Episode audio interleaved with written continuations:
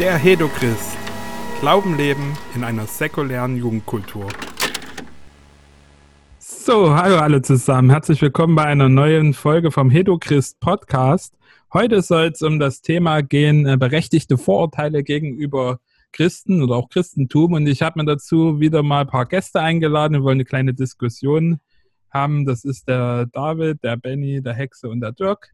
Und ähm, ja, ähm, stellt euch doch mal der Reihe nach einfach kurz vor, wer ihr seid, warum ihr bei diesem Podcast und auch bei diesem Thema hier dabei seid. David, willst du vielleicht anfangen? No. Ja, also ich bin der David und ja, ich bin durch sehr viele Gemeinden in meinem Leben schon gestolpert und musste fest also, oder habe festgestellt, dass ich auch selber inzwischen sehr viele Vorurteile gegen Christen und christliche Gemeinden haben, habe. Genau, und deswegen bin ich hier, um da mal ein bisschen von zu erzählen, was ich da so erlebt habe und weswegen ich mich aus Gemeinden zum Beispiel fernhalte, weil ich davon ausgehe, dass es einfach überall so ist. Mhm. Äh, Dirk, willst du als nächstes? Äh, ja, sehr gern. Ähm, ich bin der Dirk. Äh, wie man wahrscheinlich hört, nicht aus Deutschland, sondern Österreich. ähm, ja, ich habe, glaube ich, aktiv bin ich in meinem Leben in zwei Gemeinden gegangen. In eine gehe ich noch, ähm, in eine pfingstliche Freikirche. Mich interessiert das Thema sehr, weil es einfach ja, regelmäßig passiert, dass, also, dass ich Vorurteile begegne wegen meinem Glauben oder natürlich auch selber Vorurteile hege gegenüber Christen und Nichtchristen. Mhm. Okay, Benny?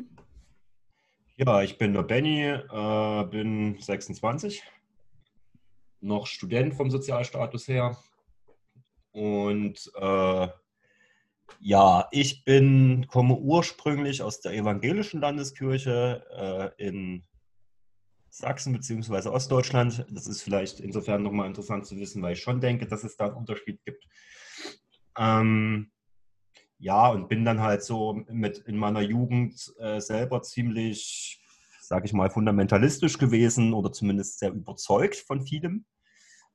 Äh, und das hat sich dann aber auch im Laufe der letzten Jahre ähm, auch gewandelt. Und wenn ich mich selbst einordnen würde, wäre ich, glaube ich, mittlerweile relativ liberal. Ähm, und stelle für mich immer ironischerweise fest, dass wenn ich mit anderen Menschen rede, die nicht so dem christlichen Glauben angehören, äh, das, was ich dann so über andere Christen denke und das, was sie am so am Christentum kritisieren, dass es da immer eine sehr große Schnittmenge gibt. Und äh, es ist für mich mal spannend, das dann auch vielleicht von anderen Christen oder mit anderen Christen und jetzt in unserem Fall, glaube ich, auch ein Nicht-Christ, wenn ich das so sagen darf, äh, mal zu diskutieren. So. Mhm. Ja. Hexe? Ja, dann bin ich der einzige Nicht-Christ in der Runde. also ich bin Hexe, ähm, nicht mehr Berufspunker, sondern inzwischen berufstätig. Ähm, und habe unter anderem äh, auch schon Theologie studiert in meinem Leben. Das kommt ein bisschen, also nicht zu Ende, aber schon ein bisschen. Äh, kommt vorrangig daran, dass ich halt äh, in der Schule auf den Religionsunterricht gewechselt bin, weil ich angefangen habe, mich damit schon so auseinanderzusetzen, mir die Bibel zur Hand zu nehmen, weil ich es immer spannend fand. Es hat relativ viel christliche ja, Kontexte auch im Umfeld. Mein Vater ist äh, katholisch, meine Großmutter, Großmutter evangelisch aufgewachsen, wenn ich mich recht entsinne. Ähm, die waren beide im Haushalt, haben mich aber recht säkulär äh, da durch die Kante gebracht. Und ich fand äh, das Thema sehr spannend, weil es irgendwie, glaube ich, Einfluss auf uns alle nimmt, permanent. Und dann habe ich einen Religionsunterricht besucht, das hat sehr viel Spaß gemacht, habe ich viel diskutiert. Meine Rell-Lehrerin war schwerst begeistert, weil ich mich damit viel auseinandergesetzt habe. Hat dann auch gemeint, wenn du mal nicht weißt, was du studieren sollst, mach doch mal Theo. Ähm, ja, und ich bin halt immer tatsächlich in die Sachen reingegangen, weil ich Lust hatte, auch kritisch mich damit auseinanderzusetzen. Also nie in dem Glaubenskontext selber. Ähm, auch wenn ich nicht sagen könnte, dass es äh, so eine Entität wie äh, christlichen oder wie, auch immer gearteten Gott nicht gibt. Aber es ist jetzt nicht mein, mein, mein Glaubensdogma, dass der existiert. Aber ich bin quasi in der kritischen Rolle auf jeden Fall auch am Start. und habe da auch sehr viel Spaß, mich mit euch auseinanderzusetzen. Und freue mich drauf. Ja, cool.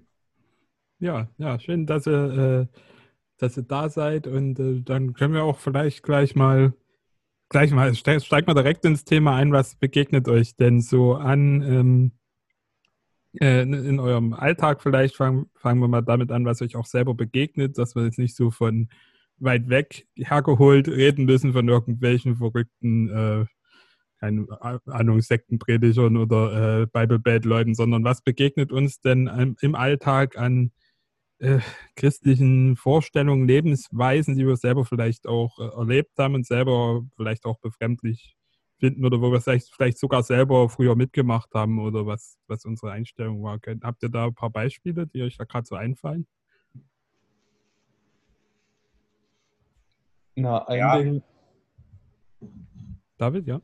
Ja, Ja, ja, was einem halt immer wieder begegnet, gerade in so linkeren Kreisen, dass sobald man sich als Christ irgendwie outet, äh, wird man, obwohl es nachweislich, also total, also kontextmäßig, den man halt meistens vorher mit den Leuten schon hat, totaler Schwachsinn ist, sofort irgendwie in eine rechte Ecke gestellt. Also man wird sofort mit irgendwelchen Kreuzzuggeschichten, Hexenverbrennungen, hast du nicht gesehen, konfrontiert. Wo ich sage, äh, ja, und was genau hat das jetzt mit mir als Person zu tun? Das äh, ist sehr weit vor meiner Jugendweihe gewesen. Ähm, ja, genau, also dieses äh, Christen sind alle rechts und Christen machen Krieg und Christen töten Menschen. Das, das kriegt man irgendwie sofort immer an die Backe geknallt. Dabei gibt es auch genug unchristliche äh, Gemeinschaftsgruppen, die das genauso praktizieren, zum Beispiel Kommunisten oder weiß der Teufel nicht was. Hm. Ja. So, und bei Kommunisten heißt es dann immer, wenn du, wenn du quasi mit dem Thema kommst, ja, nee, aber wir machen das diesmal ganz anders. Wo ich sage, ja, ich habe auch nicht vor, mit einer Lanze nach Jerusalem zu ziehen. Ich mache das auch ganz anders wie die Kreuzfahrer. Mhm. Ja. Mhm. Ja, so, Ich- aber das ich ist irgendwie, das ist so fest drin in den Köpfen, das kriegt man da auch nur sehr schwer bis gar nicht wieder raus. Mhm. Ja, ich finde einer der normalsten. Ah, Entschuldigung, ich hätte das Handzeichen geben sollen, gell? Nö, nee, Nächstes also nur, nur wenn du jetzt, ja, genau. Muss Okay. jetzt nicht immer mit Handzeichen sein. ähm, Ja.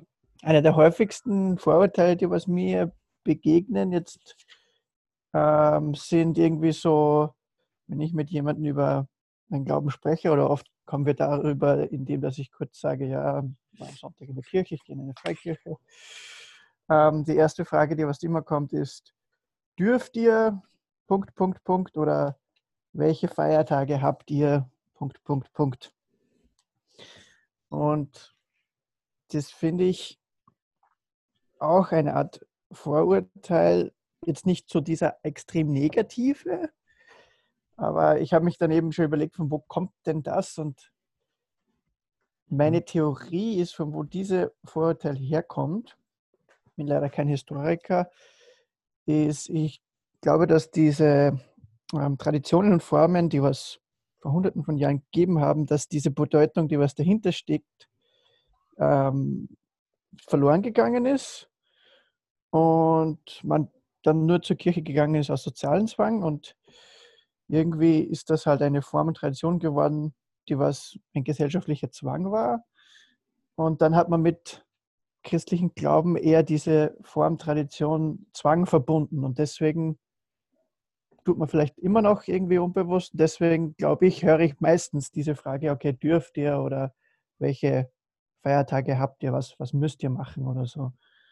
Was Mhm. aber eigentlich nicht, also die Wahrheit könnte eigentlich nicht ferner sein vom christlichen Glauben. Also es geht nicht um Formeln und Traditionen oder Verhaltensregeln, sondern um eine Verbindung mit einem liebenden Gott. Und aus dieser Verbindung heraus entsteht mein Bedürfnis, gewisse Dinge zu tun, um meine Verbindung zu stärken, ähm, zum Beispiel beten oder meine Mitmenschen lieben oder das entsteht das Bedürfnis, gewisse Dinge zu lassen, die was diese Verbindung schwächen. Also es ist eigentlich umgekehrt. Und das finde ich halt auch eine Art Vorurteil, was mir immer wieder begegnet. Wobei ich es jetzt nicht jetzt komplett, also es irritiert mich jetzt nicht komplett, aber ich merke immer wieder, okay, mit dem müssen wir dann immer einen Grundsatz, einen Grundsatz neu, neu besprechen, so in der Richtung, was ist christlicher Glaube. Mhm. Ähm, Also witzigerweise, äh, um da mal anzuschließen, wenn ich sage, ich bin Vegetarier oder ich lebe vegetarisch, kommt dann manchmal von Leuten auch, sag mal, darfst du dann überhaupt XY essen? also ich habe manchmal, ja. ich hab manchmal das Gefühl, dass es vielleicht nicht nur bei Christentum ist, sondern dass halt Leute irgendwie auch immer so eine komische Vorstellung haben, dass, dass irgendjemand extern äh, irgendwas einem verbietet oder ähm, so. Ich meine, okay, beim Christentum ist es ja vielleicht noch ein bisschen berechtigter, aber ähm, also ich habe festgestellt, es liegt vielleicht nicht nur im Christentum so in dem Sinne. Ähm, aber ich bin erstaunt. Ja. Also vielleicht liegt es auch einfach an meiner Einstellung, weil ich mir denke, halt so Kreuzzüge etc. pp., also das, was da historisch gesehen alles schiefgelaufen ist, ähm, da lache ich halt selber drüber. Ähm, vielleicht aber auch einfach, wenn man evangelisch ist und dann halt so die katholische Kirche dann ein bisschen auf den Arm nimmt, dann ja, also ich fühle mich da selbst nicht betroffen. Also das, woran ich als erstes bei diesem Podcast gedacht habe, sind halt eigentlich so ein bisschen, also aus meiner Perspektive halt so die Standardthemen, ähm, wo ich auch immer wieder irgendwie mit anderen Christen lande, zumindest die halt irgendwie etwas konservativer eingestellt sind, ist halt so, so beispielsweise kein Sex vor der Ehe oder Homosexualität ist Sünde und äh, der Mensch ist grundsätzlich ein schlechtes Wesen und, und so dieser ganze, dieser ganze Spaß. Ähm, wo man aber dazu sagen muss, also ich habe das ja schon einleitend gesagt, dass ich selber mal so drauf war. Und das ist, äh, es ist auf jeden Fall immer wieder hochspannend, dass ich irgendwie zumindest in meinen Gesprächen immer wieder bei diesen Themen lande. Ich weiß ja auch nicht, wie das euch geht. So, das würde mich auch mal interessieren. Ähm, ja. Was halt auch so ein bisschen meine Vorurteile sind, die ich dann gegenüber anderen Christen habe, wenn ich ehrlich bin. So. Also gerade gegenüber konservativen Kreisen. Ähm, das müsste man vielleicht dazu sagen in dem Moment. Mhm. Ja. An der Stelle könnte ich, glaube ich, auch ganz gut anschließen. Ähm, weil, also ich, ich, ich finde mich hier gerade auch selber wieder mit dem, was ihr gerade meint, was, welchen Vorurteilen ihr ausgesetzt seid. Ähm, ich war ja auch mal jung. Eventuell äh, war ich da ziemlich gut vergleichbar drauf. Also, ne, also mit Christen diskutieren hat mir immer sehr viel Spaß gemacht. Und klar ist der Klassiker als Einstieg. Wir hatten das ja schon im Vorgespräch, hat irgendwie, ja, hier die, die Kreuzzüge und äh, Millionen Tote im Kontext des Glaubens und ja, Nazitum war ja auch irgendwie alles äh, schon irgendwie auch christlich ausgeprägt und die Kirche hat mitgemacht. So. Ähm, klar sind das Kritikpunkte, die Mensch, glaube ich, also gerade auch als Christ sich irgendwie selber, selber auch geben muss, so okay, sich zu, zu, zu fragen, ähm, gut, warum ist das passiert? Wie geht Mensch heute damit um?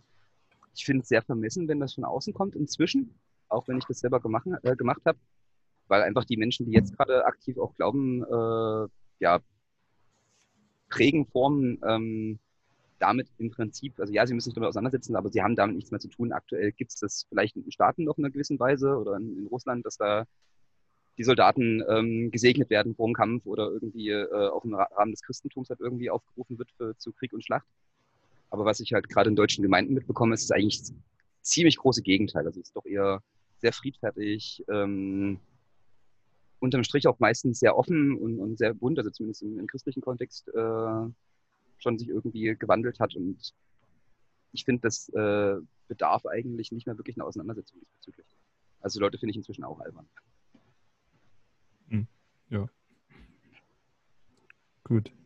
Äh, das äh, sind jetzt äh, so Punkte, die ihr genannt habt, wo ich denke, das sind ähm, das sind Sachen, die jetzt äh, Leute, die sich vielleicht gar nicht damit beschäftigt haben, an uns als Christen, wenn sie davon hören, ihr seid Christen, an uns rantragen und das halt dann als bisschen Beispiel äh, nennen. So dieses, äh, genau, was ich jetzt genannt habe, Kreuzzüge und äh, dieses, dieses Enge, die Verbote und sowas. Aber es gibt ja bestimmt auch, äh, sage ich mal, Punkte, die wir doch noch in den äh, Gemeinden, in denen wir sind oder wenn wir mit Christen zu tun haben oder auch die ähm, die, die auch wirklich berechtigt sind und wo man vielleicht wirklich drüber nachdenken muss, ob das noch für unsere Zeit so aktuell äh, ist und ähm, wo man auch drüber nachdenken sollte, vielleicht, was viele Sachen, Einstellungen, die, die uns begegnen, auch kaputt machen an Menschen, die sich vielleicht für Glauben interessieren oder die da irgendwie Anschluss suchen. Fallen euch da vielleicht Beispiele aus eurem Leben ein, wo ihr das erlebt habt? Hm. Ja, also ähm, beim Benny und beim Simeon weiß ich bei dem Rest nicht. Kennt ihr das Freakstock Festival? Ja. Jo. Ja. Das war früher mal ein, ein sehr cooler Anlaufpunkt, wo man halt auch mal seine Nicht-Christen-Freunde mit hinbringen konnte, ohne dass es die gleich verschreckt hat. Und das hat sich sehr gewandelt, es ist sehr freikirchlich, sehr familiär inzwischen. Und ich hatte das wirklich, als ich vor zwei Jahren, ist es jetzt, glaube ich, her, das letzte Mal dort war, äh, wirklich ähm, so angeödet, dass ich gedacht habe, wenn ich hier einen meiner Nicht-Christen-Freunde mit herschleppe, der will nie wieder von Gott, Christen oder, oder mir oder sonst wem irgendwas hören. Weil das war wirklich, also, ja, keine Ahnung. Das war halt wirklich so ein 24-7 Lobpreis von Christen für Christen und als Nicht-Christ hätte man sich dort total ausgeschlossen gefühlt und total fehlplatziert. Selbst ich als Christ habe mich dort fehlplatziert gefühlt. Genau, und das merkt man aber auch krass, dass äh, die Gemeinde sehr viel sich um die Gemeinde dreht und wenig um das, was außerhalb der Gemeinde ist. Und das ist, glaube ich, so ein, so ein Punkt, der sehr vieles für Leute, die damit in Kontakt kommen wollen, kaputt macht. Mhm. Ja. Ja. Hexe? Du willst was sagen? Ähm, ich habe gerade überlegt, ob ich, ob, ich, ob ich darauf gleich eingehen würde, aber das vielleicht später. Was mir nur einfach eingefallen ist, was, glaube ich, ein schönes Beispiel ist für was, was immer noch schwierig ist in dem Kontext. Gute Frage. Kennt ihr eine Pastorin? Ja, ja doch. Ja, Gut, dann seid ihr im Ort ist eine Pastorin gewesen, jetzt immer. Hm? Ja, kenne ich auch alle. Okay, das, das ist cool. Also, ähm, das sehe ich ja halt tatsächlich noch als eine Schwierigkeit. Also für mich ist äh, Christentum immer noch massiv mit Patriarchat äh, assoziiert. Oh ja. Äh, so, also es ist halt eben auch, ne, du hast diesen, diesen einen weisen, äh, schon klar männlich konnotierten Gott, der äh, alles vorgibt und du hast halt dann äh, Jesus Christus als seinen Sohn und Erlöser. Und dann gibt es noch Maria, die gibt es in Bayern. Ja, witzigerweise ist der, witzigerweise auch. ist der auch weiß. Hm? Sag, witzigerweise wird er auch immer als Weißer dargestellt. Das ist der erste weiße Israeli überhaupt. ja gut, aber ich meine, das Weiße und nicht Weiß schon abgegrenzt, ich weiß die Falschdarstellung ja, ja. Ach so, okay. nee, aber der, der, der weiße alte Mann äh, mit Rauschbart okay. in der, in der ne, ganz so, okay. Ja. Nee, das mit dem Weiß wollte ich mal rausnehmen, weil äh, da wird es auch schwierig mit Schriftbelegen. oh Gott, also bitte nicht diese Diskussion anfangen, das wird anstrengend. Aber äh, äh, bist du fertig oder äh, wolltest du noch was sagen? Ja, ich wollte tatsächlich diesen, diesen Punkt Patriarchat äh, im Christentum ist nach wie vor wenig aufgearbeitet, finde ich. Also was, äh, ich wollte mal in Bezug auf Simeon, ähm, ich meine, das, was ich jetzt sage, das ist jetzt, glaube ich, nicht nur Christen vorbehalten, sondern das kann man auch auf andere Gruppen und gerade vielleicht auch politische Gruppierungen ummünzen. Das ist halt generell erstmal so eine Einstellung, wo man meint, das Recht zu haben, den anderen in sein Leben reinzuquatschen. So.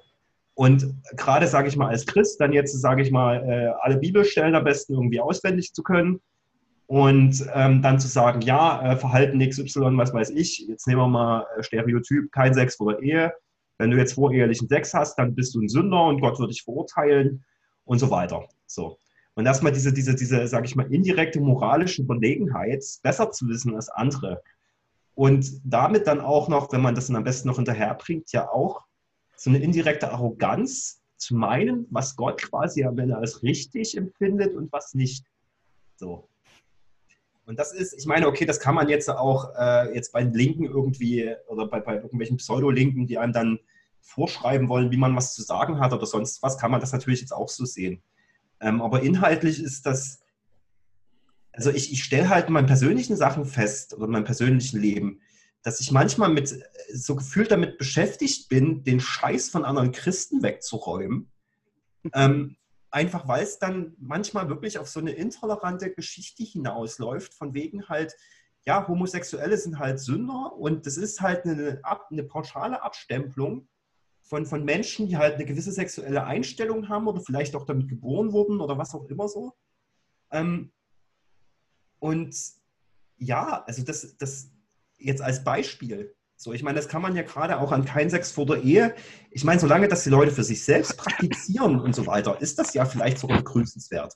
Aber sobald man anderen Leuten damit halt so, so tierisch auf die Nerven geht und vor allen Dingen dann manchmal zumindest mal das Gefühl bekommt, als ob die ganzen Weltprobleme daher kommt, dass die Menschen vor der Ehe Sex haben oder homosexuell sind. Also das sind so Sachen, die mich, die mich persönlich am meisten aufregen an anderen Christen, wenn sie so eingestellt sind und das und so agieren, so reden und, und ja. Ja, das äh, habe ich auch viel beobachtet in Gemeinden, dass so jeder, also dass viele Menschen halt versuchen, äh, durch so ein, ja, also sich selber irgendwie elitär darzustellen, indem sie versuchen, andere zu tot zu kritisieren. Was auch interessant ist und auch nicht nur bei Christen, sondern auch bei anderen Gruppen äh, beobachtet werden kann, ist, dass sich die Gruppe an sich halt für elitär hält. Ja, quasi, äh, du hast jetzt zum Beispiel, was ist, ich nehme mal Reichsbürger. Reichsbürger ist ja immer ein sehr schönes Beispiel, ähm, weil das meistens äh, sehr kognitiv eingeschränkte Menschen sind, die sich für sehr schlau halten. Ähm, und die Elitarität besteht darin, dass sie die einzigen sind, die das System durchschaut haben. Ja, und so was ähnliches hast du auch im Christentum, dass äh, sie für sich in Anspruch nehmen, dass sie den einzigen Weg gefunden haben, Erlösung zu erhalten. So, das mag laut Buch so sein, das ist aber nichts, was man jetzt jedem, äh, also da gab es doch ein, ich will jetzt nicht Außenseiter sagen, ähm, aber ja, ich sage das auch trotzdem mal, was man jeden Außenseiter, der also quasi nicht innerhalb der Gruppe ist, äh, unter die Nase reiben muss, was aber sehr gerne gemacht wird. Ja, also wir haben klar, in der Bibel steht auch was von wegen Missionsbefehl, aber es gibt halt kein äh, Laber den Leuten ein Ei an die Backe Befehl. Ja, das wird halt viel verwechselt in den christlichen Gemeinden. Äh, ich würde gerne was dazu sagen. Ist das okay für die anderen beiden? Jo. Ja. Ähm, das das, das finde ich, also ich meine jetzt für, für Leute, die vielleicht jetzt nicht so klar, man findet das beispielsweise auch, wenn man jetzt Jesus direkt nimmt, der sagt halt, ich bin der Weg, die Wahrheit und das Leben, irgendwo im Johannesevangelium. So, also klar sagt das die Bibel schon ziemlich eindeutig, zu sagen, okay, hey, ähm, das ist jetzt die einzige Religion. Und das ist natürlich, ähm, das ist natürlich auch eine Herausforderung, dann zu sagen, okay, wie, wie gehe ich jetzt dann vielleicht auch mit anderen, jetzt mal in dem Kontext mit, äh, mit Muslimen um oder mit Buddhisten oder sonst was, ja.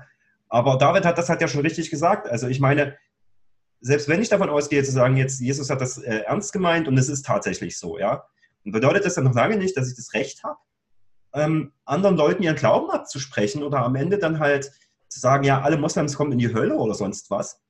Ähm, so Punkt A und Punkt B ist, ich finde, es gibt so einen geilen Spruch, predige und benut, äh, benutze notfalls Worte dafür. Also, dass das halt, so wie ich das verstehe, genau, also man andere Leute nicht zuzulabern, sondern auch Missionierung kann ja beispielsweise bedeuten, dass ich Leute erzähle von dem, was ich mit Gott erlebt habe oder auch, sage ich mal, wenn ich davon begeistert bin, ja dann auch, sage ich mal, im besten Fall diese Begeisterung irgendwo überspringt. Aber dieses ganze moralisierende Momentum halt einfach mal wegzulassen, das ist ja, also das wäre ja auch eine Variante, um, um zu missionieren und nicht irgendwelche Standardsätze immer wieder runterzubeten, die gefühlt eigentlich auch schon jeder kennt. Ja, dann. Also, so, ähm, wer ist jetzt das nächstes? Theoretisch bin erstmal ich dran. Ja. Ja. Ähm, ja, Im Prinzip ist eigentlich aber alles auch schon gesagt. Ich wollte mich auch gerade auf, auf, dieses Missionsgebot. Ähm, also was ihr, was ihr beide gerade gesagt habt, ich fand es sehr schön, weil das, was ich gebracht hätte, habt ihr eigentlich quasi auch aus eurer eigenen Perspektive gerade schon gebracht. Strukturell ist es ja aber so, dass du als Christ mehr oder weniger verpflichtet bist zu missionieren. Ihr habt es gerade schön gesagt, es muss halt eben nicht äh, mit Knüppel und spitzer Zunge passieren. Ähm, und auf der anderen Seite halt eben auch ähm, so, die Bibel sagt ganz klar, wir haben die Wahrheit. So, und es gibt genau den einen Gott und alles andere, was dem widerspricht, ist Ketzerei und ne, muss halt auch verboten werden. Und ich glaube, das ist wirklich ein grundlegendes Problem, womit Mensch sich halt irgendwie auch auseinandersetzen muss. Ähm, da passt halt äh, das, was, ich meine, die Exegese ist ja irgendwie noch die Grundlage für das Christentum nach wie vor, soweit ich, soweit ich informiert bin. Ähm, Und ah. da ist relativ, relativ klar drin zu lesen, ähm, ja, missioniert, ja, äh, wir haben recht, äh, ja, es gibt diesen einen Gott. Und das, für mich ist das schon nicht zeitgemäß. Ne? Also das ist was, was ich generell am Christentum wirklich sehr stark kritisieren kann. So Exklusivitätsanspruch ist halt irgendwie äh, Banane, vor allem wenn Mensch das irgendwie nicht so richtig beweisen kann. Ja, also ich finde, dieser Exklusivitätsanspruch ist ja genau das, was den Unterschied macht zwischen christlichen Glauben und dem Rest der Welt. So sehr wie unter Anführungszeichen Jesus sagt, ich bin der Weg, die Wahrheit und das Leben. Genauso wichtig ist, dass er sagt, der ohne Sünde ist, werfe den ersten Stein oder richtet und du wirst gerichtet werden. Also die zwei Sachen kann man nicht voneinander ähm, trennen. Wenn, wenn man sagt, Exklusivität, muss man auch genauso auch sagen, Gnade und jeden Menschen wirklich so zu lieben, so wie er gerade ist, was er gerade glaubt, ob er jetzt damit einverstanden ist oder nicht, weil das ist äh, der Kernbotschaften des christlichen Glaubens. Und das finde ich ist ganz, äh, ganz wichtig. Also ich muss mich jetzt mal kurz outen. Ich bin so einer, der was vor dem Sex keine, äh, vor der Ehe kein Sex gehabt hat. ähm, muss aber auch, auch dazu sagen, dass ich das nicht an die große Glocke gehängt habe. Also das war eine Entscheidung, die ich und meine Freundin damals getroffen haben. Aber das ist eben, vor allem wenn es um so etwas Intimes geht, geht das genau keinem was an. Ja. Wenn ab und zu enge Freunde mich gefragt haben und so fort, dann habe ich schon Ja gesagt und gesagt, warum. Ich meine, das kann ich euch auch, auch schnell sagen, ich finde einfach, das ist das Intimste, was man jemandem schenken kann. Und das möchte ich einer meiner der Frau schenken, mit dem ich den Rest meines Lebens verbringe. Aber das ist nicht das, wo, mit dem ich herumhausieren gegangen bin. Eigentlich war das für mich sogar sehr peinlich gegenüber äh, andersgläubigen Menschen, weil das natürlich unsere Gesellschaft überhaupt nicht darauf auf, aufgebaut ist. Schon alleine, ähm, wenn es heißt, okay, jetzt heiraten wir und dann sollten wir eine Wohnung haben und aber können nicht, nicht gemeinsam drin wohnen und, und wie, wie regeln wir das und so und so fort? Oder gehen wir mal auf, auf Urlaub und, und okay, getrennte Zimmer, was ist mit euch los so in der Richtung, aber das war einfach was, das war einfach eine rein innere Überzeugung, die, zu der ich gekommen bin und ich wollte einfach gesagt, okay, ich muss mit mir, mit mir und mit Gott im Reinen sein, nicht weil ich das, weil ich glaube, dass mich dann nicht mehr oder weniger liebt oder irgend sowas, sondern wie gesagt, das war einfach etwas, das habe ich für mich entschieden, würde aber natürlich mit niemandem äh, keinster Weise mit dem Finger auf jemand anders zeigen, der was das anders sieht, weil wie gesagt, das ist genau das Intimste, was, was man machen kann, so in der Richtung, es geht keinem was an. Und ähm, so ist dann wahrscheinlich auch diese Balance, wenn man dann eben hört, ja, eh, dieses Volllaber mit Moral und so weiter und so fort, der, der Kern vom christlichen Glauben ist nicht die Moral, sondern es ist die Verbindung zu Gott. Ähm, da verpassen viele Leute etwas. Mhm. Also mit. Darf ich? Ja, bin ja. fertig. Ähm, also mit meinen ganzen Ausführungen, also du bringst gerade einen sehr schönen Punkt, weil das, was ich alles gesagt habe, also so wie du das jetzt formuliert hast, äh, ich bin nicht der Überzeugung oder nicht mehr, aber so wie du es jetzt gesagt hast, wie du damit umgegangen bist, das ist für mich eine sehr angenehme Art, wo ich dann sagen würde, hey, ich kann mich gerne mit dir darüber unterhalten, warum du das gemacht hast, sonst was, ne? Ähm, aber das akzeptiere ich dann auch für mich. Also ich meine, das wäre ja auch Quatsch, sonst kann ich anderen Leuten ja nicht Intoleranz vorwerfen, wenn ich nicht auch keinen Sex vor der Ehe wenn man das jetzt dann so praktiziert wie du, äh, da jetzt irgendwie dann auch Blödsinn findet. Ähm, was diesen Exklusivitätsanspruch angeht, ich finde, also es ist zumindest für mich einfach eine von diesen Widersprüchlichkeiten, in denen, in denen man irgendwie zwingend in der Moderne lebt. Also ich bin, es ist für mich immer so ein bisschen diese zwei, diese, so ein zweischneidig oder so, eine, so, ein, so ein doppelseitiges Thema auf der einen Seite hat man diesen Exklusivitätsanspruch im Christentum und das, ich glaube, dafür muss man nicht Theologie studiert haben, um den noch rauszulesen. Ähm, oder jetzt griechische Original irgendwie übersetzen zu müssen. Also da gibt es sehr, sehr eindeutige äh, Ansagen, sowohl im Alten als auch im Neuen Testament. Aber auf der anderen Seite finde ich es, das ist halt die Kehrseite von dem Ganzen. Ähm, klar gehe ich selbst für mich davon aus, dass es der richtige Glaube ist, weil sonst würde das Ganze irgendwie auch keinen Sinn ergeben.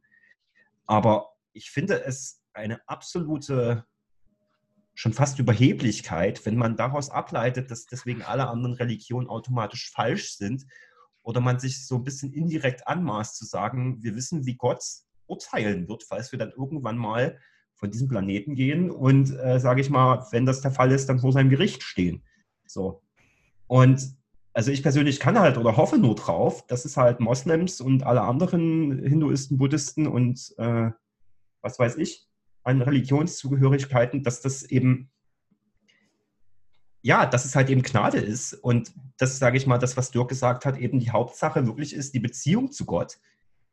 Und ja, ich hoffe, ich, ich, äh, ich erreiche jetzt hier gerade damit keinen toten Punkt. Also es ist, ich finde einfach diese Widersprüchlichkeit insofern, dass man klar in der Moderne ist irgendwie alles beliebig und äh, mach, was du willst. So, und das ist ja auf der einen Seite eine übelste Freiheit, aber auf der anderen Seite, ähm, ja, also wenn ich das beispielsweise für mich so sage mit dem Exklusivitätsanspruch, dass der schon da ist, dann besteht natürlich vielleicht auch wiederum die Gefahr, dass das schon automatisch als Intoleranz abgespeichert, äh, abgestempelt wird und ich gar nicht mal erkläre oder zu dem Moment komme, das zu erklären, was jetzt halt die andere Seite von dem Ganze ist. Ja.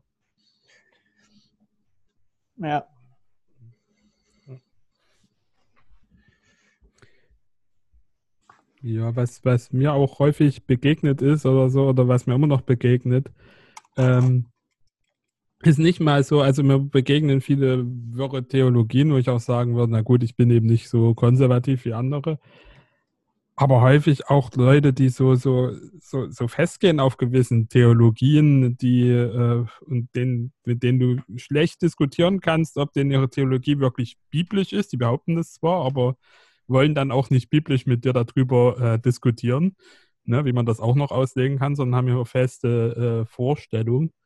Und dann fällt mir auch auf, dass Christen sehr häufig einfach auch sehr, sehr, äh, ja, ich sag's mal so, einfach langweilig sind. Ne? einfach so weit weg von unserer Zeit, von unserer Welt, von normalen Menschen, äh, dass, dass, ich, dass ich selber, wenn ich manchmal denke, ja, wenn ich kein Christ wäre, ich würde niemals in diese Gemeinde oder so gehen, weil die Leute einfach total schräg sind und, und äh, so irgendwie 20 Jahre zurück, so mit denen hätte ich niemals was zu tun, wenn ich nicht jetzt an, an diesen Gott glauben würde. So, ne? Kennt ihr da auch Beispiele, wo, Ja, wo das euch so mir auch, begegnet? ja. Also mir fällt, darf ich kurz was sagen? Mir fällt nur der Spruch ein, ähm, also bei manchen Christen denke ich mir wirklich, äh, gibt es auch ein Leben vor dem Tod. So, ich weiß nicht, ob das ein bisschen trifft. Ja, weil, weil da gibt es auf jeden Fall eine ganz große Gruppe Christen, die das, also gerade bei so Steigerleuten oder so, ich weiß nicht, ob er äh, Steiger International kennt, ähm, habe ich das sehr viel mitbekommen, dass da wirklich Leute sitzen und quasi auf die Apokalypse und ihre Entrückung warten, wo ich gesagt habe, äh, das steht definitiv nicht in der Bibel, bleibt so lange zu Hause sitzen, bis ihr entrückt werdet. Also Christen sind ja schon auch äh, in der Bibel dazu ähm, aufgefordert, ähm, am, am weltlichen Leben teilzunehmen. Und dann kriegt man dann solche Sachen an die Backe genagelt wie, ja, das ist ja alles weltlich, ist ja alles vergänglich, aber auch in der vergänglichen Welt kann man Sachen besser machen.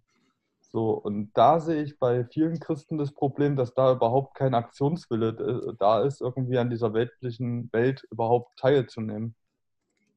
Wobei sie ja Mhm. damit genau das richtig machen, was bisher angeprangert worden ist. Es wird nicht hart missioniert, sie mischen sich nicht in Politik ein, vor allem nicht in irgendeinem rechtskonservativen äh, Kontext. An, an sich müssten es ja die, spann äh, die entspanntesten Christen für alle sein. Nee, weil das sind genau die, Kennst diese Leute nicht? Glaub mir, da kennst du sie nicht. Kenne ich, kenn ich wirklich auch nicht. Aber ist, Ja. ist nicht, ist nicht äh, der Missionsauf oder der Missionsstatement, weil du da jetzt gesagt hast, Steiger, ähm, die Brücke zwischen Kirche und, und äh, Jugendkultur zu schließen, eine Sprache zu sprechen, dass auch sie verstehen, so in der Richtung, dass äh, Gott auch eine Relevanz heute hat. Das ist ja ihr Mission, Mission Statement eigentlich. Also ich glaube, was darf, darf ich oder? von mir aus. Also ich glaube, was David meint, ich kenne die Steigergruppe, die bei David in der Nähe ist, kenne ich auch. Und ich Mhm. glaube, also was ich sagen würde, es gibt halt so, sage ich mal, so christliche Parallel, also Parallelwelten fast oder Parallelgruppen, wo dann Leute in irgendwelche Bibelschulen gehen und denen dann halt das, das Christentum da quasi verklickert wird. Aber meistens halt auch wirklich auf eine sehr, sehr wortwörtliche und einfache Art, also dass da hinterher ein Weltbild rauskommt, wie das Simeon schon gesagt hat, wo man sich manchmal fragt, sag mal, ähm, dass wir im 21. Jahrhundert leben und zwischendurch eine Aufklärung hatten oder sowas, das ist irgendwie aus der Geschichtsschreibung bei den Leuten rausge, äh, rausgestrichen worden, so gefühlt. Und ähm, die mögen jetzt vielleicht nicht politisch aktiv sein, das wäre eigentlich schon nochmal, also das war eigentlich ein Punkt, den ich auch nochmal aufgreifen wollte, Christen und Politik. Aber ähm, dass also solche Menschen, zumindest das, was David meint, ich würde jetzt auch Steiger nicht komplett über alles über einen Kamm scheren wollen, aber die. Menschen, die der David meint, die sind sehr anstrengend, sehr konservativ, also nicht mal nur konservativ, sondern eher fundamentalistisch. Und in eine Richtung, das auch ein sehr geschlossenes Weltbild ist, also mit dem man auch nicht diskutieren kann oder will. Und- Okay, na, das sind äh, sicher nicht meine Erfahrungen gewesen mit Steiger. Also ich bin auch da involviert und ja, Simeon du eh auch. Aber kann durchaus sein, ja. Ja. Aber äh, ich kann das schon ein bisschen nachvollziehen, die Kritik an, an, an Steiger, die David damit meint, äh, die, die ich nämlich auch kenne, dass ich Leute erlebe, die sehr jung sind und irgendwie sagen, ja, wir wollen diese globale Jugendkultur mit Jesus verbinden und so.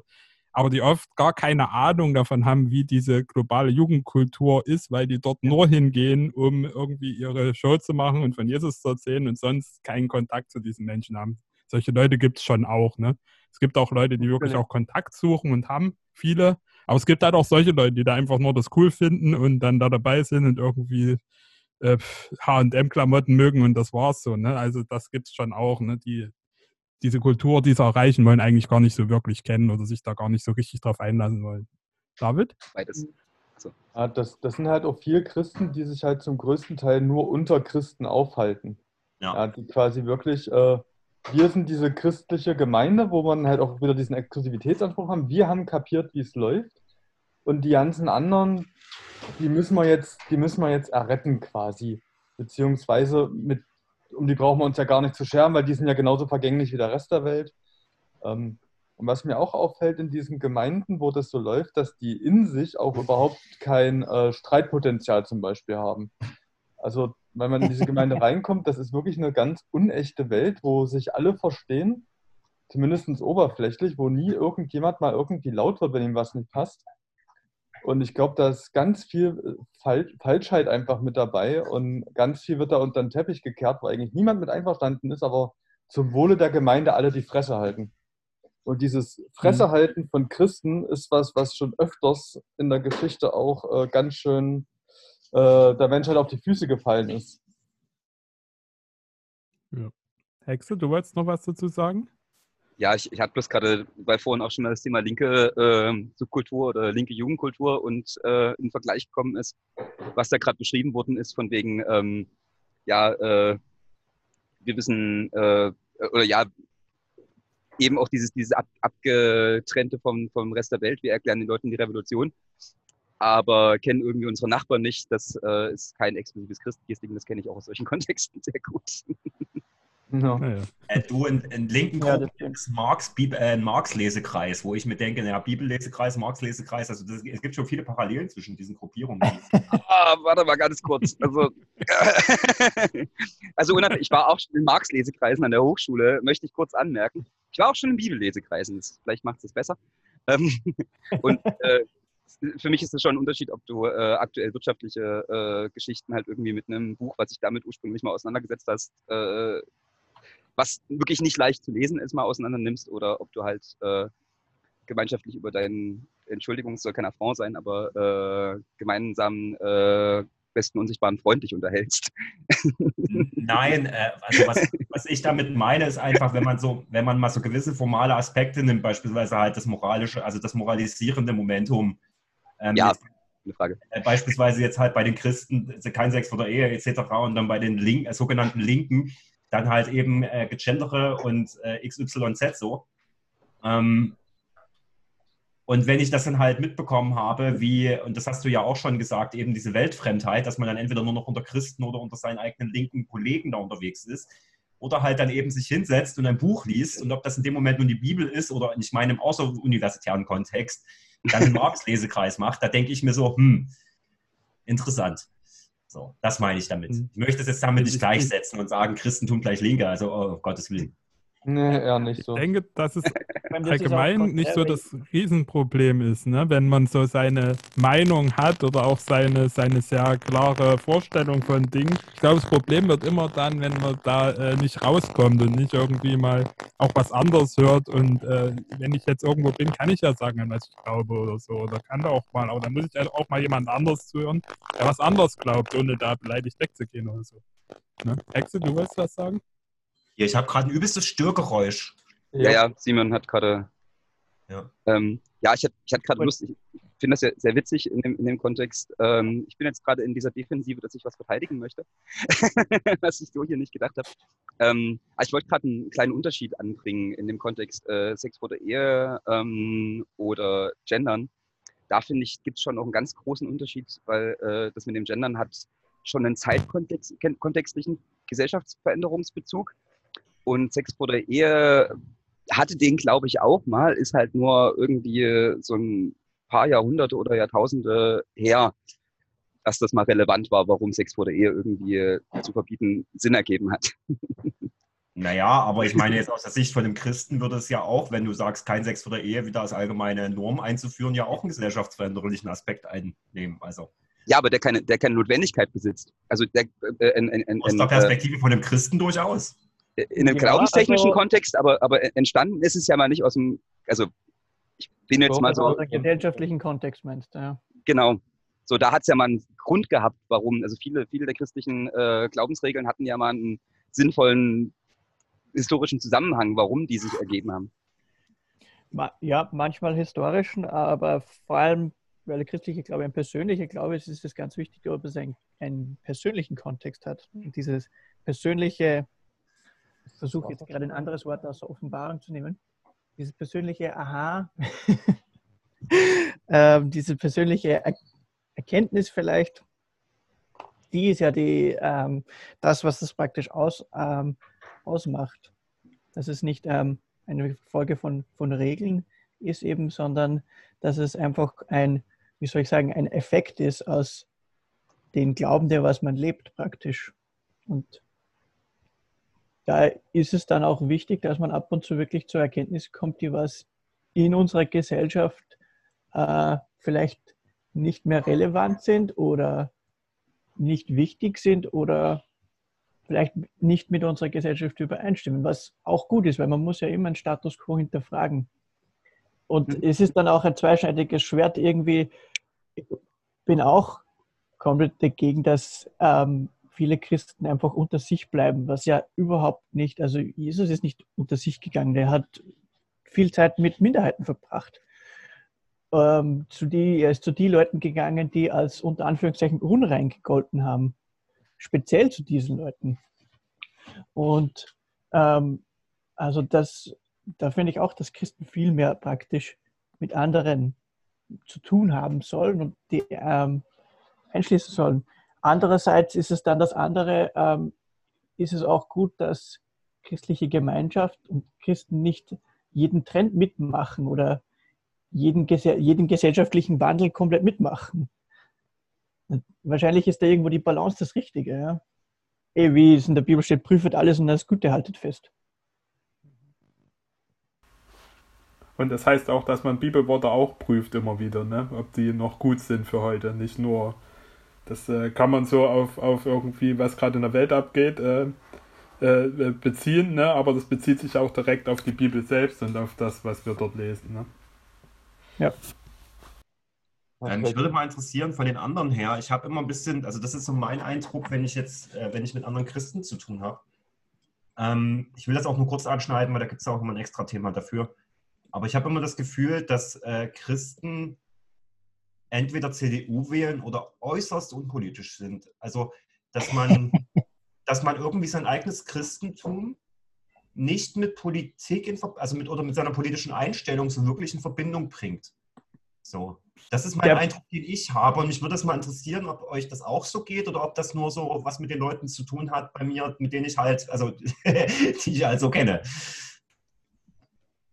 Also ich bin definitiv Zweiteres. Ich wähle zwar, aber ja. Ich finde nicht, dass Politik ähm, ein, ein Konstrukt, also Politik ist ein Konstrukt, mir fällt auch jetzt wahrscheinlich nicht viel Besseres ein, jetzt gerade. Ähm, ähm, aber es ist auf jeden Fall ein menschliches und da irgendwie was Christliches reinzuzwängen, finde ich falsch, weil im Endeffekt Politik, aus meiner Meinung nach, geht es um Politik geht es um äußere Umstände und beim christlichen Glauben geht es um die inneren Umstände. Ach du, Entschuldigung. ich kann das auch, auch gerne, gerne erläutern. Ähm, zum Beispiel, ähm, wenn man jetzt ich finde, ich wäre zum Beispiel für das Gesetz, dass ähm, Asylwerber, ich glaube, das ist auch so in Deutschland, die dürfen am, nicht an den Arbeitsmarkt, wenn sie Asyl, um Asyl an, ansuchen. Ist mhm. das in Deutschland auch so, ja? Ich wäre dafür, dass sie das tun dürfen. Also ich bin absolut dafür, dass sie das tun. Das hilft der Integration. Und wenn das Gesetz auch ähm, kommen würde, wäre das super. Das heißt aber trotzdem nicht, da könnte man aber trotzdem nicht verhindern, dass diese Menschen alleine in der Mittagspause sitzen. Weil die innere Einstellung von, von den Menschen durch die äußere Gesetzesgebung der Politik da nicht praktisch ähm, Einfluss nehmen kann. Also durch, durch Gesetze schafft man keine besseren Menschen, so meinst du das? Genau, man kann gewiss äh, bessere Rahmenbedingungen schaffen, aber richtig, die richtige Veränderung muss von innen herauskommen. Ja, okay, das verstehe ich. Ja, bin ich tatsächlich. Ich wollte gerade auch erstmal gegen argumentieren, aber da bin ich dabei. Ich glaube, das kommt ein bisschen auf die Politikdefinition an, die Mensch hat. Also ob das jetzt die Parteienpolitik ist und äh, was für Gesetze geschaffen werden. Für mich ist Politik tatsächlich auch mehr. Also auch das äh, unmittelbare Miteinander, also was die Polis angeht, ne, was alle angeht. Und da würde ich schon an der Stelle dann widersprechen und würde schon sagen, ähm, das spielt, also da spielt die christliche Moral auf jeden Fall auch eine große Rolle. Muss ich, glaube ich, mhm. auch in, in der Politik irgendwie widerspiegeln. Und dann gibt es also Leute wie die CDU, die das äh, christliche, äh, christlich-demokratische Union irgendwie zum Club deutscher Unternehmerinnen umgewandelt haben. Äh, das ist dann schon ein bisschen traurig. Also es ist, ja. Also ich fand es persönlich mal gut, beispielsweise, als sich die evangelische Landeskirche sehr, sehr eindeutig gegen den Afghanistan-Krieg positioniert hat. Ähm, und ich finde es schon, dass, also man muss es nicht zwingend, also das ist meine persönliche Einstellung, dass äh, Christentum und Linkssein miteinander irgendwie einhergehen. Aber ich möchte es damit auch niemandem vorschreiben. Das ist halt für mich einfach so. Aber es gibt ja schon sehr eindeutige Statements im, im Neuen Testament, eben beispielsweise was Krieg oder Waffengewalt angeht, die auch ein gesellschaftliches Thema sind. Und ich meine, auch Kriege werden von Politikern entschieden, ob wir in den Krieg ziehen oder nicht, wenn wir jetzt mal Deutschland nehmen. So. Und das sind halt so Sachen, also das, das meine ich halt damit, dass dann äh, teilweise äußerst unpolitisch ist. Auch beispielsweise solche Fragen wie Krieg oder Frieden, die auch ja politische, politische Dimension haben. So.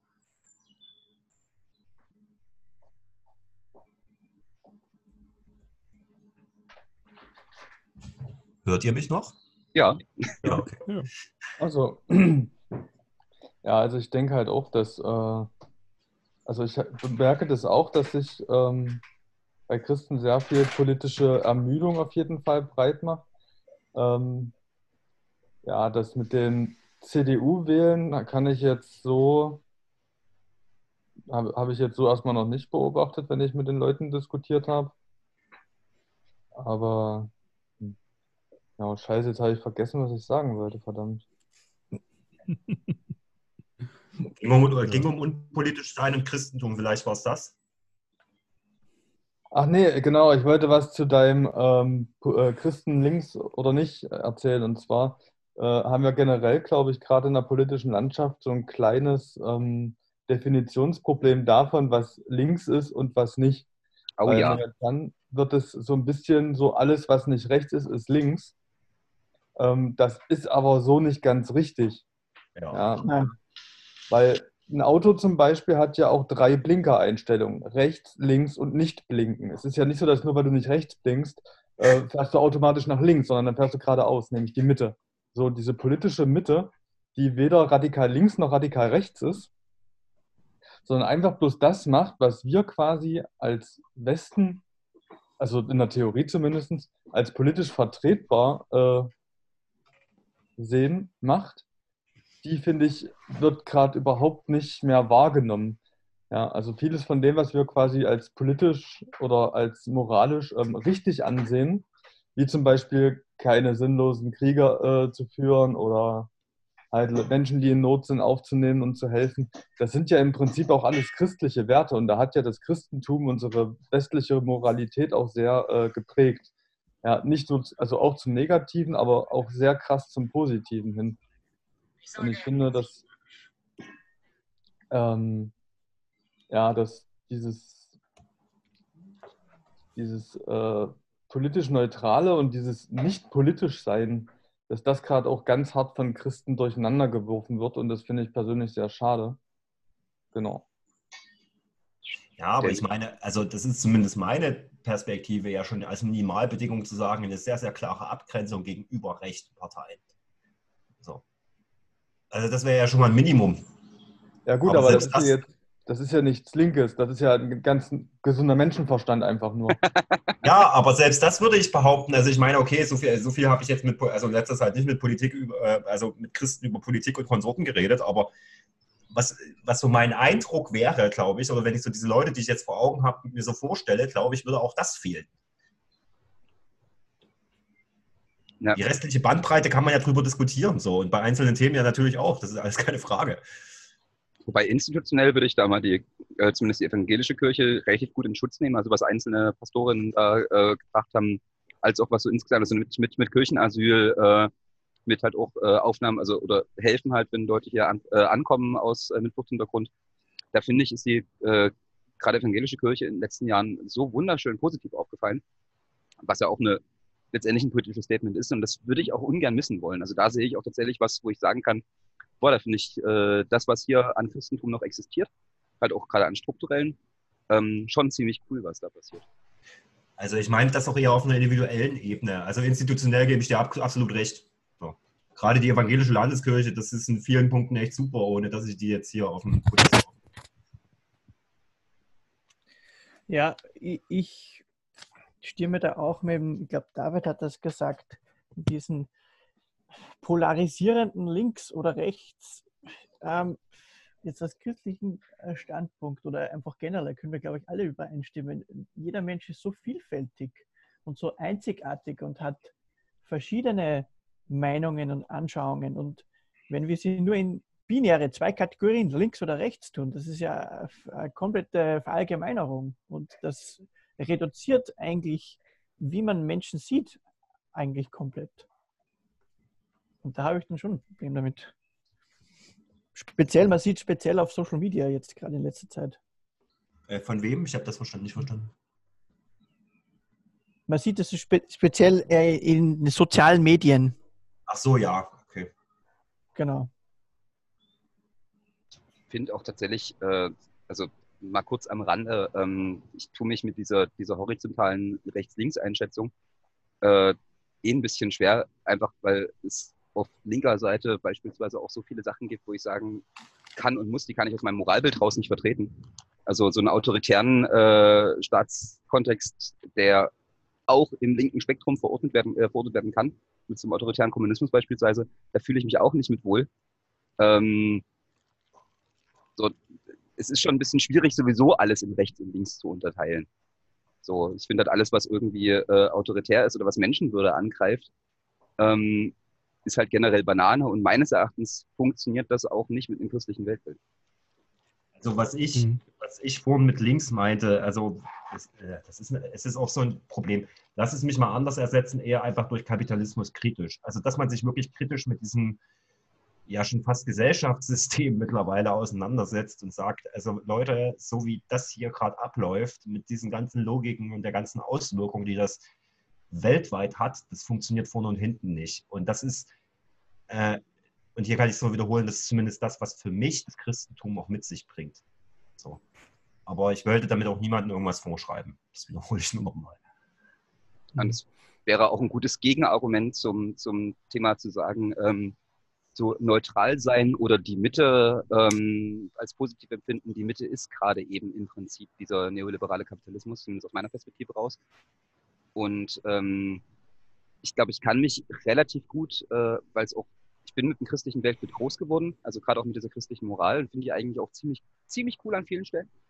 Ähm, und das kann ich da drin irgendwie nicht wertschätzen. So. Ja. Ja.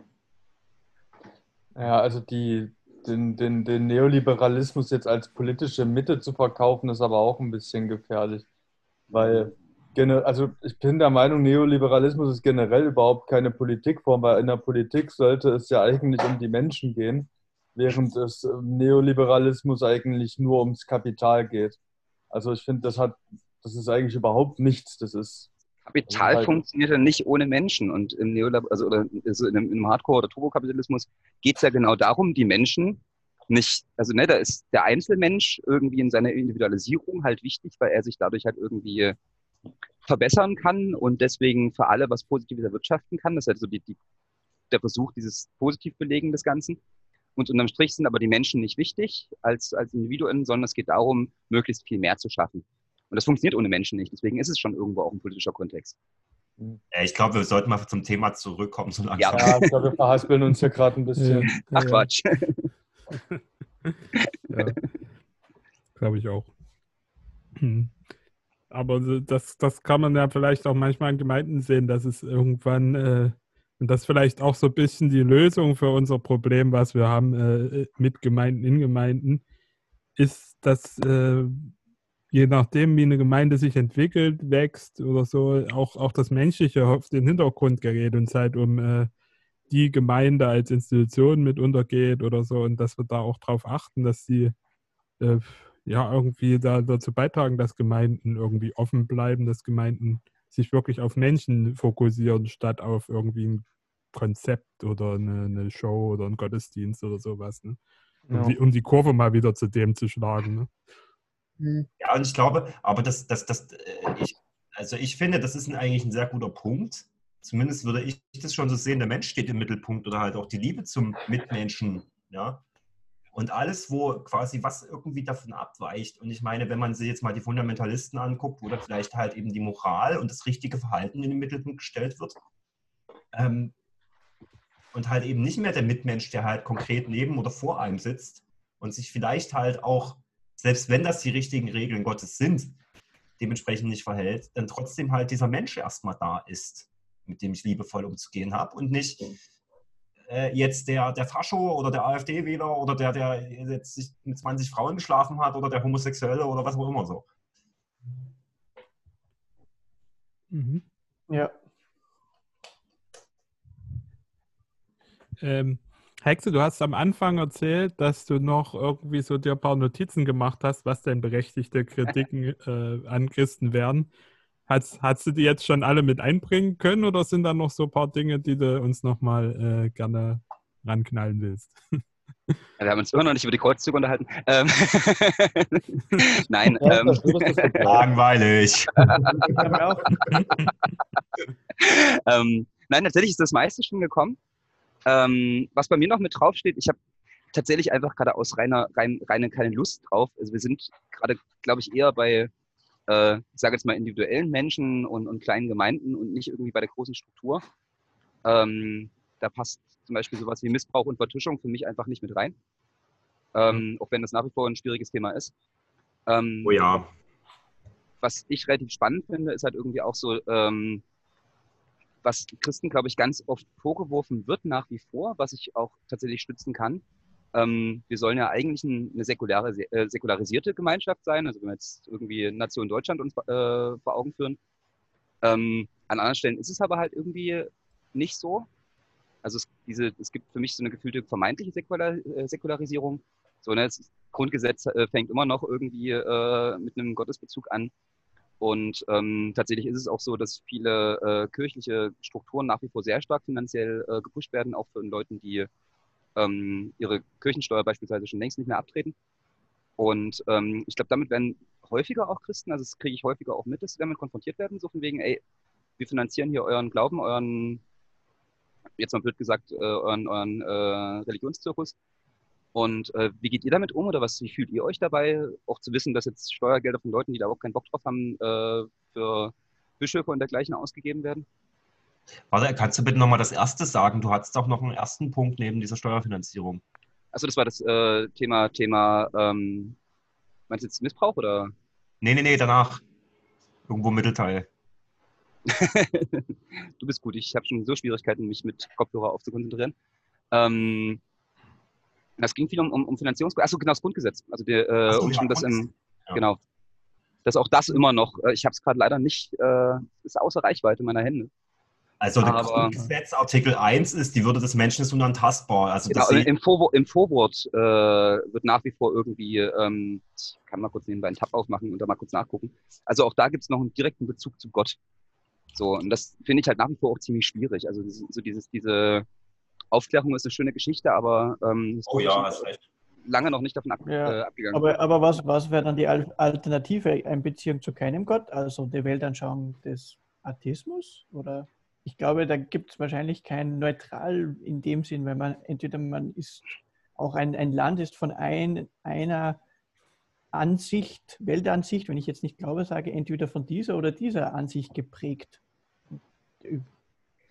Es ist da schwierig, aber, aber man kann da noch gegen argumentieren, um was.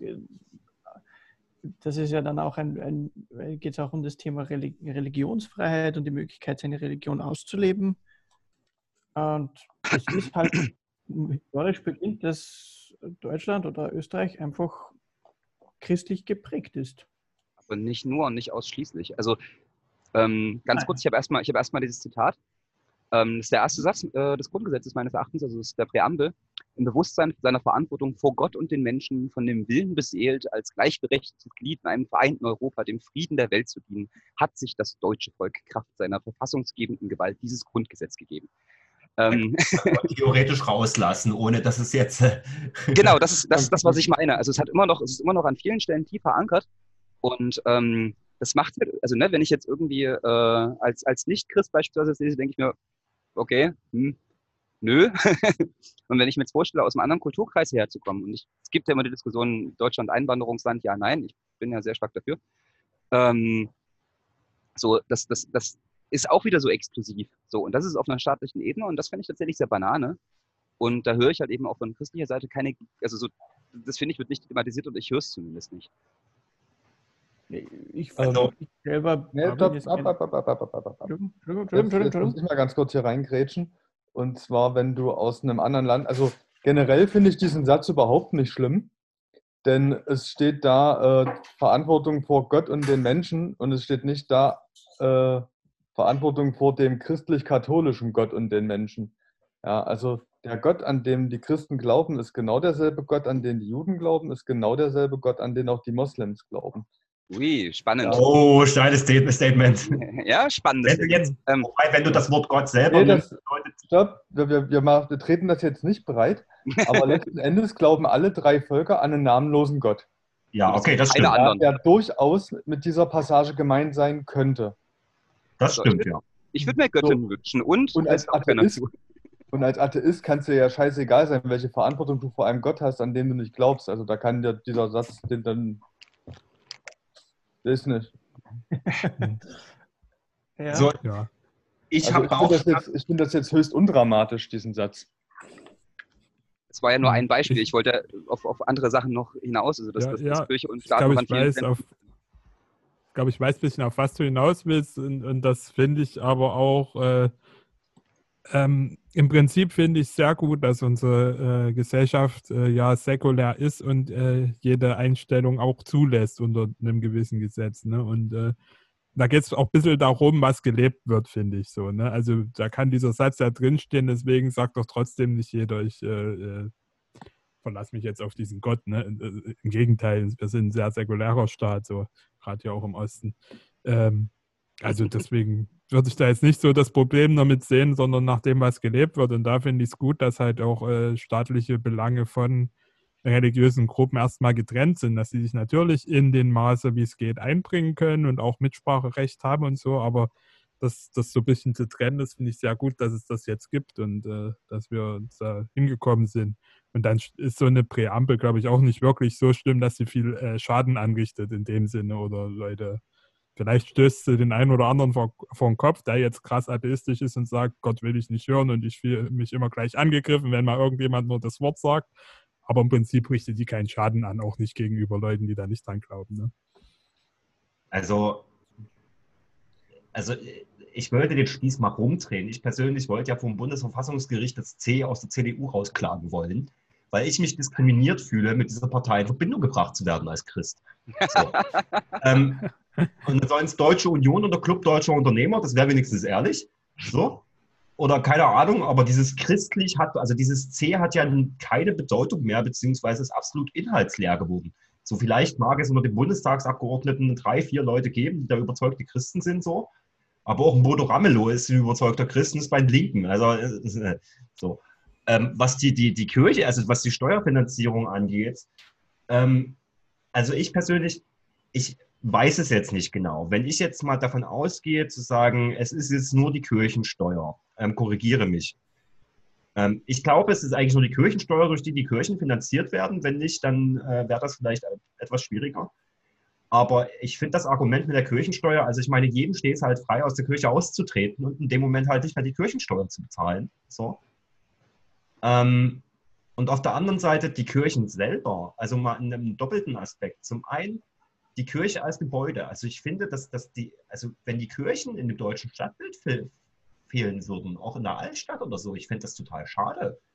Und dafür Geld auszugeben, um diese, diese tollen Gebäude zu erhalten, finde ich schon wichtig. So, also wie auch jedes andere Schloss oder Burg oder wie auch immer so. Ne?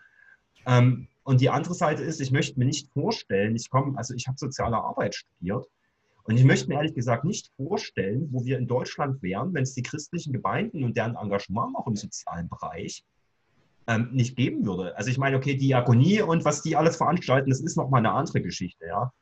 Aber auch was Pfarrer an Seelsorge leisten und so weiter und so fort und damit wahrscheinlich auch teilweise Kapazitäten abdecken, die ein Psychiatriesystem nicht hat. Also ich wollte mir das nicht vorstellen, wo, wo, wir in Deutschland stehen würden, auch gerade im sozialen Bereich, wenn die äh, kirchlichen Gemeinden alle weg wären. So. Also das hat ja auch diesen Aspekt, um Leuten zu helfen, die Alkoholiker sind und, und so weiter und so fort, ja. Also ich denke auch, dass, also erstmal ist die Kirchensteuer, wie Benny das schon richtig gesagt hat, eine, eine freiwillige Steuer, ja, wo äh, niemand irgendwie demonstrieren muss, um die loszuwerden. Du musst halt einfach nur sagen, ich zahle das nicht mehr und dann zahlst du es nicht mehr und dann ist es halt so. Und zum anderen denke ich auch, dass es halt an und für sich eine Art Denkmalschutzsteuer ist, zum größten Teil, weil halt sehr viel Geld einfach in den Erhalt von, von historischen Bauwerken geht.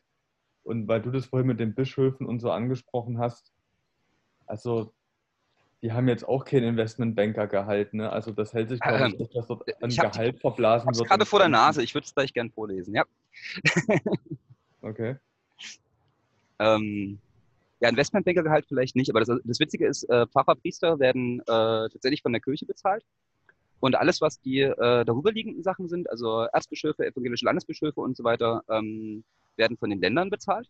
Okay. Und das sind äh, bis zu über 13.000 Euro monatliches Grundgehalt. Ähm. Ähm, wie gesagt, äh, staatlich finanziert. Ähm, dazu halt eben noch Mietfreiheit, äh, Dienstfahrzeug und so weiter, äh, ausgenommen von der Arbeitslosen- und Rentenversicherung, äh, Krankenversicherung nur 50 Prozent.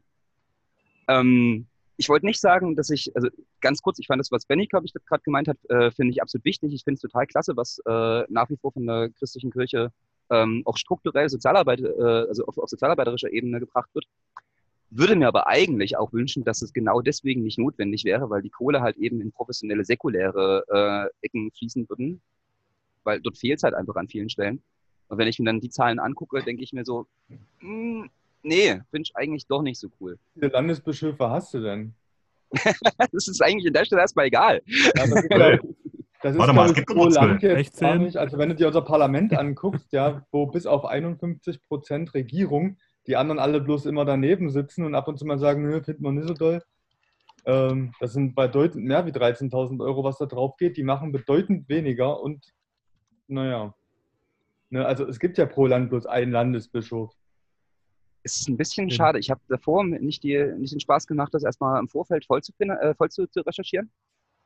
Ähm, aber, also ich weiß, dass noch etliche Abgaben an die Kirche aus unterschiedlichen Gründen, auch wegen, wegen äh, Landesbesitz und Abtritt und sowas bezahlt werden.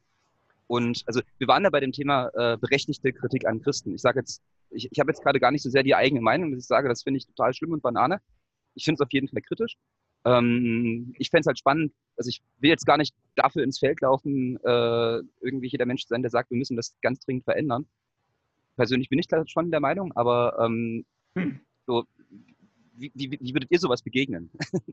Also, Achso, ja, darum ja. geht es dir. Ne? Also es ist jetzt auch ein bisschen ein politisches äh, Ding und äh, da können ja jetzt einzelne äh, Christen wahrscheinlich gar nicht so viel mhm. machen. Doc, du wolltest noch was sagen? Ja, ihr habt eigentlich ganz gute Punkte gemacht. ähm, ja, wahrscheinlich das Einzige, was ich sagen würde, ist ja, es ist schon zum Sehen, es ist ein Unterschied zwischen ähm, die Institution Kirche, die lokale Gemeinde oder Kirche, wo man ist, und der, der einzelne Christ selber, der was an Gott glaubt. Da ist auch nochmal zu differenzieren, aber ja, genau. Mhm. Ähm, um wieder zum Thema auch ein bisschen zurückzukommen, und auch ein bisschen zuzubinden. Wir sind jetzt bei bald noch Stunde, nee, ein bisschen mehr sogar.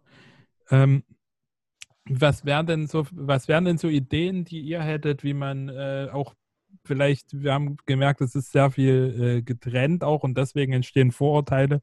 Wie könnte man diesen Vorurteilen denn auch ein bisschen begegnen, vorbeugen, die auch aus unserer Sicht oder was kann man tun, um diese Vorurteile auch abzubauen und da Begegnung zu schaffen? Habt ihr da Ideen, was da möglich wäre? Vielleicht auch von beiden Seiten, ne? Hexe? Ja, direkt. Ähm, ich weiß nicht, wir kennen beide den Rums, glaube ich. Und äh, mhm. ich kenne auch so ein paar andere Leute. Ich fand das immer sehr spannend und sehr angenehm, wenn es äh, darum ging, ich bin Christ. Aber die Kirche geht mir so ein bisschen am Arsch vorbei. Das war immer was, da konnte ich sofort sagen, ey, finde ich cool. Ähm, ich finde diese, diese, dieses, diese ähm, stationäre ähm, Institutionen, äh, Kirche, die halt irgendwie auch für alle Christinnen spricht und für alle Christinnen äh, agiert, so auch auf christlicher Ebene so ein bisschen zu hinterfragen und äh, vielleicht auch einfach zu sagen, Mensch, baut Kirche von unten nach oben auf. Auch dafür gibt es ja schöne Beispiele. Sowas finde ich einen coolen Ansatz. Damit könnte ich, also damit würde ich mich sehr irgendwie, das fände ich sehr schön. Das würde ich gerne sehen. Mhm. Also nur ja, kurz. Von, von, Entschuldigung. Nee, mach du. Ja, von unten nach oben, das stimmt, ja. Das ist auch absolut ein ähm, Teil vom christlichen Glauben. Die Ersten werden die Letzten sein und ähm, Jesus selber hat gedient. Also ein Wort, was ich sagen würde, damit man diesen Vorteil entgegenwirkt, ist ähm, einfach auszuleben, seinen Glauben richtig auszuleben, in praktischen Beispielen zu zeigen, dass diese Vorurteile nicht stimmen. Mhm. Also ich finde ähm, nur ein Punkt, äh, ja, man soll die Kirche, die Institution Kirche kritisieren. Ich habe hab auch manchmal festgestellt, dass es aber auch sehr, sehr einseitig ist. Also ich beispielsweise würde für mich nicht sagen, Kirche geht mir komplett am Arsch vorbei. Ich finde, die evangelische Landeskirche hat durchaus eine Daseinsberechtigung und ich will die nicht missen in unserer Gesellschaft. Ähm, was Vorurteile abbauen angeht, naja, also A, man sollte vielleicht mal die Diskussion innerhalb des Christentums mal ändern und nicht mehr über, also das ist so mein Dings, ähm, vielleicht mal drüber reden, was bedeutet denn konkret Nächstenliebe? Was ist denn mit dem Obdachlosen, der, äh, der vor der Tür ist? Ist es jetzt sinnvoll, dem Geld zu geben oder äh, nicht? Oder wie, wie, wie, wie, gehe ich mit den Schwächeren in der Gesellschaft um? Wie sieht das in konkreten Einzelfällen aus? Mal so, über solche Sachen zu reden. Was, was, was ist Nächstenliebe mal durchbuchstabiert, so beispielsweise? Ähm, und natürlich auf der individuellen Ebene so ein bisschen diesen Spruch, auch wenn der vielleicht leider ein bisschen abgenudelt ist, aber die Veränderung, die der Welt sehen willst, fängt in dir selbst an. Also wirklich selbst anders zu agieren, auch anders zu reden und, und wenn Leute danach fragen, auch natürlich dazu zu stehen und zu sagen, ja, ich bin Christ. Und wenn dich das interessiert, kann ich davon gerne erzählen, aber ich muss dir jetzt auch nicht die Bibel oder äh, meine Glaubenssätze oder sonst was ähm, quasi um die Ohren hauen. So. Und immer auch dieses Zwischen, diese zwischenmenschliche Ebene so auf dem, sag ich mal, so in den Mittelpunkt zu stellen. Ähm, ich glaube, das ist am wichtigsten. Ich glaube, damit erreicht man am ehesten Leute, als wenn man die so, so von oben herab teilweise moralisch etc., alles, was wir schon gesagt haben, ähm, so irgendwie Arbeitet. agiert. Also ich kann mich da nur Dirk anschließen und ich kann mich natürlich auch nur Hexe anschließen. Also Kirche von unten nach oben, absolut. Ja. Mhm.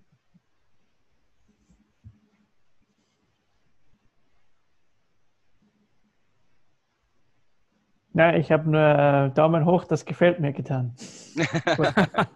ja, das darf man dann eben nicht machen, wenn man sich vorher ausgemacht hat. Dazu habe ich Applaus genommen ist. die ganze Zeit.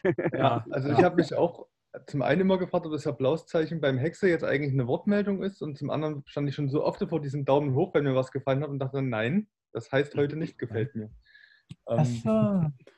Wie man jetzt natürlich diese Vorurteile abbauen kann, ich glaube, das ist unfassbar schwierig, weil dafür sitzen, also dafür ist die Kirche einfach zu alt. Ja, diese Vorurteile sitzen einfach auch viel zu tief bei den Menschen. Dann hat man halt das nächste Problem, dass die Kirche halt ist halt auf der einen Seite und der Atheist oder Nicht-Christ ist halt auf der anderen Seite. Da findet einfach zu wenig Austausch auch statt. Weil ich denke, viele also wir haben jetzt viel über berechtigte Vorurteile äh, geredet. Es gibt halt auch noch mehr unberechtigte Vorurteile. Ähm, und die kommt einfach auch dadurch zustande, dass es halt keinen Austausch gibt. Und wie man den hinkriegen kann, ohne zu sagen, okay, wir müssen die komplette Kirche einreißen. Also, also institutionell meine ich jetzt, nicht die Gebäude und auch nicht die Menschen, ähm, sondern Mhm. diesen, diesen ganzen Apparat Kirche und Christentum. Äh, ich glaube, wenn wir das nicht machen, wird dieser Austausch nicht stattfinden. Und ich Mhm. glaube, das, also das, das kriegt man, glaube ich, nicht hin. Ich, also ich glaube, das ist- sitzt so tief in der, in der Gesellschaft drin, dieser Apparat. Den, wenn man den rausschneidet, das ist wie wenn man bei einem Menschen die Leber rausschneidet. Das geht ein paar Tage gut und dann ist, fick, dann ist äh, zick, dann ist Schluss. Darf ich noch was Okay. sagen? Ja, kurz. Also was mir dazu einfällt, aber ich meine, das ist halt eher eine theoretische Geschichte. Es ist halt so ein bisschen, also da mag ich Marx, ähm, der das ja so ein bisschen unterscheidet zwischen eben Religion und Glauben und sage ich mal halt der Glauben des Einzelnen. Aber ich glaube, das ist halt eben diese individuelle Ebene. Das ist ja, glaube ich, das, was am Ende entscheidend ist. Und die Religion, wenn ich das jetzt mal so sehr, sehr frei machen würde, quasi als Institution, das ist ja, ist halt eine schwierige Ebene. Also da hat ähm, David auf jeden Fall recht. Hm. Ja, gut. Nehmen wir das vielleicht äh, als Abschluss. Äh, wir haben bestimmt einige Herausforderungen, äh, was, was das alles angeht und äh, wie man äh, mit Kritik umgeht, wie man Kritik abbaut. Aber ich glaube, es war eine ziemlich coole Unterhaltung, mal einfach da ins Gespräch zu kommen, was da da ist, was wir erleben. Und ja, echt schön, dass ihr dabei wart. Es war eine coole, coole Unterhaltung. Ja, aber echt super. Danke für die Einladung. Gerne Kommunismus wieder. wird Kong Schweinesystem, nur um es mal gesagt zu haben.